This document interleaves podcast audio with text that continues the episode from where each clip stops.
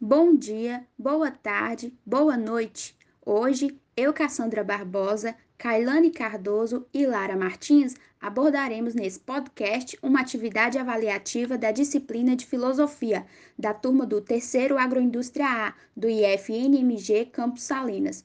O intuito desse podcast é falar um breve resumo da patrística e do seu principal pensador da época, conhecido como Santo Agostinho, um dos maiores nomes da filosofia medieval, no qual serviu de base para o modo de ser de toda a civilização durante mil anos.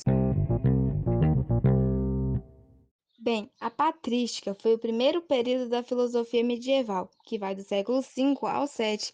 Esse movimento foi empreendido pelos padres da Igreja com o objetivo de evangelizar os pagãos, ou seja, a conversão dos infiéis para a fé, tendo por base a Bíblia e obras clássicas adaptadas ao ideário cristão.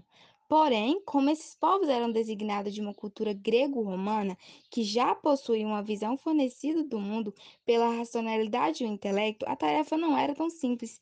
Então, esses padres tiveram que delimitar a relação que deveria existir entre razão e fé, para que assim as pessoas aceitassem a conversão cristã. Visando neste ponto, Santo Agostinho vai ser o maior nome conhecido graças à sua criação da filosofia cristã. Porém, para muitos que ainda pensam que o seu pensamento foi nítido assim, estão totalmente enganados. Santo Agostinho viveu no fim do Império Romano e tornou-se professor de retórica em busca da verdade. Sua mãe, Mônica de Hipona, era muito cristã e acreditava na crença do cristianismo, enquanto seu filho a enxergava como uma doutrina completa.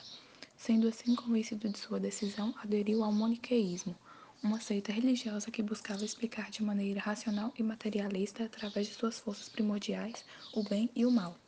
Porém, Agostinho, não convencido das justificativas dos sacerdotes sobre o maniqueísmo, decide buscar respostas na Roma e em Milão, onde se torna um grande professor de retórica do Império Romano. Chegando lá, o mais curioso foi saber que Agostinho estava interessado com o método do padre Santo Ambrósio, em expressar a retórica de maneira tão suave, no qual a verdade se desencadeava aos poucos, através da fé e não da filosofia.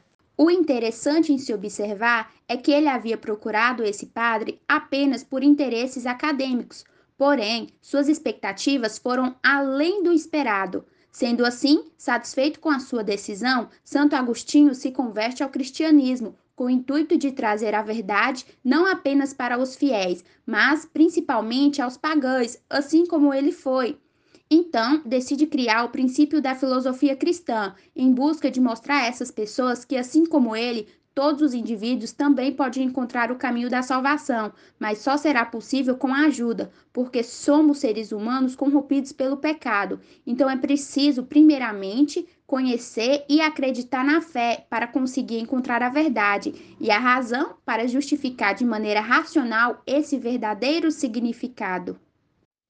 Para provar isso, Agostinho desenvolve a teoria da iluminação divina, que tem como base a teoria da remissência das almas de Platão, em que as almas viriam do mundo das ideias para se estabelecer no mundo sensível. Porém, um erro na teoria de Platão para Agostinho é que nesse mundo materialista, desigual, ganancioso, a alma não vai conseguir se encontrar verdadeiramente, ela irá se perder.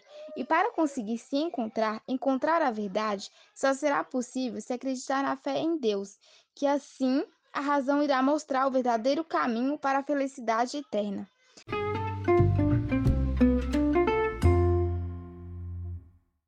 Bom, chegamos ao fim desse podcast e esperamos que ele possa contribuir para o melhor aprendizado sobre o tema e que possa desenvolver uma reflexão sobre quem realmente somos, se estamos em uma mente influenciada somente pela razão ou se estamos realmente a favor da fé como a verdade.